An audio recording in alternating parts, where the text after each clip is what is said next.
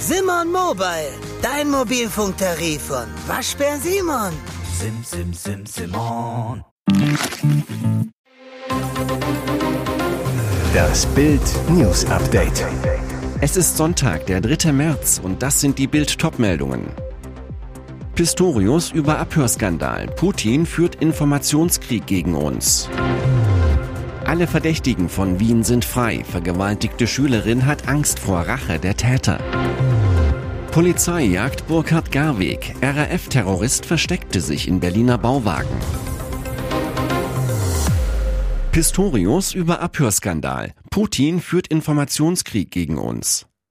Verteidigungsminister Boris Pistorius von der SPD hat sich zur Veröffentlichung eines abgehörten Bundeswehrtelefonats durch den Kreml geäußert. In einem Statement sprach Pistorius am Sonntagnachmittag davon, dass der russische Diktator einen Informationskrieg gegen Deutschland führe. Es handle sich um einen hybriden Angriff Russlands, der das Ziel habe, die Entschlossenheit zu untergraben, so der Bundesverteidigungsminister. Pistorius erklärte, dass er sofort die lückenlose Aufklärung des Vorfalls in Auftrag gegeben habe. Zu klären sei, ob die Offiziere über die Inhalte sprechen durften und dafür das richtige Kommunikationsmittel, das Tool WebEx gewählt hätten. Der Verteidigungsminister warnt davor, Putin auf den Leim zu gehen und stellt den Leak in einen größeren Zusammenhang.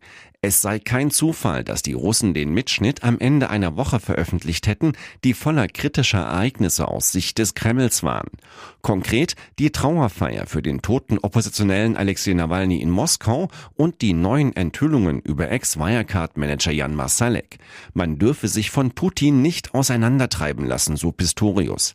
Jetzt aufgeregt zu reagieren sei genau das, was der Diktator erreichen wolle. Mehr über den Abhörskandal lesen Sie auf Bild.de. Alle Verdächtigen von Wien sind frei. Vergewaltigte Schülerin hat Angst vor Rache der Täter. Wien, Österreich. Monatelang soll ein gerade zwölf Jahre altes Mädchen in Wien von einer Jugendbande vergewaltigt worden sein. Die mutmaßlichen Täter haben Videos davon gedreht, das Kind damit erpresst. Doch für Mia, Name geändert, und ihre Familie geht der Horror weiter. Denn von den 13 Jugendlichen sind bis auf einen alle auf freiem Fuß. Nach nur einem Tag auf der Polizeiwache durften die Beschuldigten wieder nach Hause. Ein Verwandter des jungen Mädchens fassungslos zu Bild. Die Freilassung der Verdächtigen ist eine Verhöhnung ihres Leids. Und nicht nur das. Wir haben wirklich Angst, dass einer der Täter auf die Idee kommen könnte, Rache nehmen zu wollen. Im Fokus der Familie steht vor allem die Identität des minderjährigen Mädchens zu schützen. Das Wiener Opferschutzzentrum kümmert sich mittlerweile um das Mädchen, schirmt es ab. Die Eltern wollen sich derzeit nicht öffentlich äußern. Mehr Hintergründe und Infos über die Taten und Täter lesen Sie auf Bild.de. Polizei jagt Burkhard Garweg. RAF-Terrorist versteckte sich in Berliner Bauwagen. Berlin. Wo verstecken sich die RAF-Terroristen Burkhard Garweg und Ernst Volker Staub? Auf der Jagd nach ihnen stürmte die Polizei am Sonntagmorgen ein Bauwagengelände in Berlin-Friedrichshain. Bild erfuhr, zumindest Burkhard Garweg hielt sich hier offenbar über einen noch unbekannten Zeitraum auf, versteckte sich offensichtlich in einem Bauwagen. Sonntag früh wurden Türen mit lautem Knall aufgesprengt, Blendgranaten gezündet. Zehn Personen wurden von Polizeibeamten vorläufig festgesetzt zur Identitätsfeststellung. Auf dem Gelände leben vor allem Aussteiger. Sie wohnen in ausrangierten Bau- oder Wohnwagen. Ob sich dort auch Unterstützer der RAF-Terroristen aufhalten, ist noch offen. Doch nach Bildinformationen soll auch Garweg auf dem Gelände gelebt haben. Das LKA Niedersachsen führt gemeinsam mit der Polizei Berlin und dem BKA Durchsuchungsmaßnahmen durch. Diese stehen in Zusammenhang mit der Fahndung nach den beiden gesuchten Räubern Ernst Volker Staub und Burkhard Garweg. Weitere Einzelheiten können wir aufgrund laufender Ermittlungen sowie Fahndungsmaßnahmen nicht nennen, sagte Martin Hallweg, Sprecher bei der Berliner Polizei. Muss er bei Champions League ausgehen? So zerrissen ist Bayern bei der Tuchel-Entscheidung. Kann das noch lange gut gehen? Das Bayern 2 zu 2 in Freiburg offenbarte überdeutlich, dass es mit Bayern und Trainer Thomas Tuchel nicht mehr passt. Die Spieler lieferten vor allem in der ersten Halbzeit eine miserable Leistung, ignorierten scheinbar auch einige taktische Vorgaben des Trainers. Tuchel selbst ging nach dem Spiel deutlich wie nie auf sein Team los. Es war undiszipliniert in den Positionen, es war teilweise Harakiri. Die vorzeitige Trennung im Sommer sollte für Klarheit sorgen, für sehr viele Fans war nach dem Spiel nur eines klar, Tuchel muss sofort weg. Bei Bayern ist aber intern klar, zumindest beim Champions League Rückspiel am Dienstag gegen Lazio sitzt Tuchel noch auf der Bank. Es ist das Tuchel-Spiel des Jahres. Und sein Endspiel? Fliegt Bayern raus, wird es die erste titellose Saison seit 2012. Mehr noch, schon Anfang März alle Titel weg, das gab es bei Bayern seit Jahrzehnten nicht. Fliegt dann auch Tuchel sofort? Es wäre eigentlich nur logisch, da die Probleme zwischen Trainer und Team sowie Trainer und Club so offensichtlich sind. Dennoch ist eine Trennung nicht sicher, weil es Zweifel gibt, wer es sonst machen soll. Und jetzt weitere wichtige Meldungen des Tages vom Bild Newsdesk.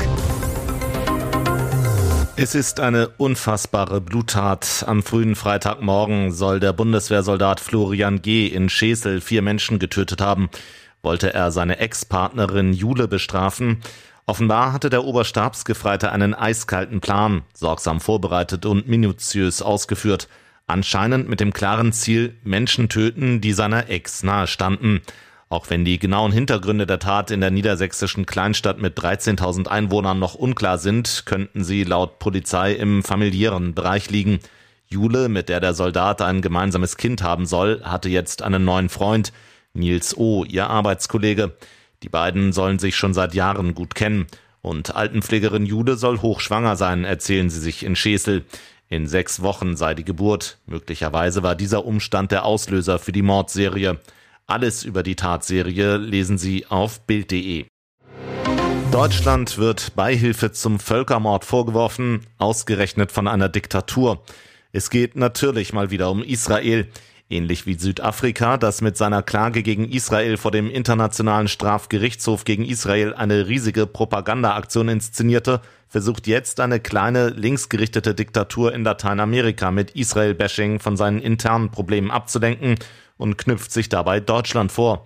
Begründung, Deutschland helfe Israel politisch, finanziell und militärisch und streiche das Geld für das UN-Sonderhilfswerk UNRWA. Tatsächlich gibt es eine Ankündigung des Auswärtigen Amtes, keine neuen Gelder freizugeben, wobei derzeit sowieso keine neue Finanzierungsrunde anstand.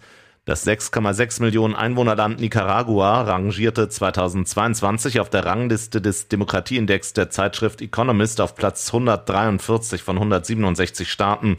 Deutschland unterstützt das Land im Bereich Wasserversorgung. Ihr hört das Bild News Update mit weiteren Meldungen des Tages. Anzeigen sind sein Hobby. Niklas, 18, meldete schon 4000 Falschparker. Er ist nicht zu übersehen und er übersieht auch nichts. Egal ob Gehwegparker in zweiter Reihe abgestellte Autos oder solche ohne gültiges Parkticket. Niklais Mattei zeigt sie alle an. Denn genau das ist sein Hobby. Der junge Mann aus Gräfenhainichen in Sachsen-Anhalt nennt sich selbst Anzeigenhauptmeister. Als informeller Mitarbeiter des Ordnungsamtes radelt er in Signaloutfit durch die Straßen, immer auf der Suche nach Verkehrssündern. Sobald er einen findet, wird das Vergehen gnadenlos dokumentiert und natürlich zur Anzeige gebracht. Mit seiner Dienstwaffe, dem Handy, schießt er ein Beweisfoto und schickt es per App direkt zum Ordnungsamt. Ein Auge drückt er niemals zu. Ohne Gesetz funktioniert die Gesellschaft nicht. Da sind wir wieder in der Steinzeit. Und es werden andere gefährdet. Mit kleinen Dingen fängt das an, erklärt Niklas gegenüber Bild. Allein im vergangenen Jahr hat er 4226 Anzeigen aufgegeben, seiner Heimatstadt Gräfenhainichen so mehr als 140.000 Euro eingebracht. Seine Mission, er will in jeder deutschen Stadt und Gemeinde mindestens einen Falschparker anzeigen. Niklas, der übrigens eine Ausbildung im medizinischen Bereich macht, prophezeit, mit meiner Erfolgsbilanz werde ich so bekannt wie der Bundeskanzler. Doch momentan würde er mit den Anzeigen hinterherhängen und wieder mal einen Bürotag einlegen müssen, um alle zu bearbeiten. Wie die Gemeinde sein erwirtschaftetes Geld einsetzt, sei ihm übrigens egal. Neue Glühbirnen, neues Fußballstadion. Die Stadt soll es für das nehmen, was sie glücklich macht. Hier ist das Bild News Update. Und das ist heute auch noch hörenswert. Mega-Bahnstreik droht. Minister Wissing sieht Sicherheit gefährdet.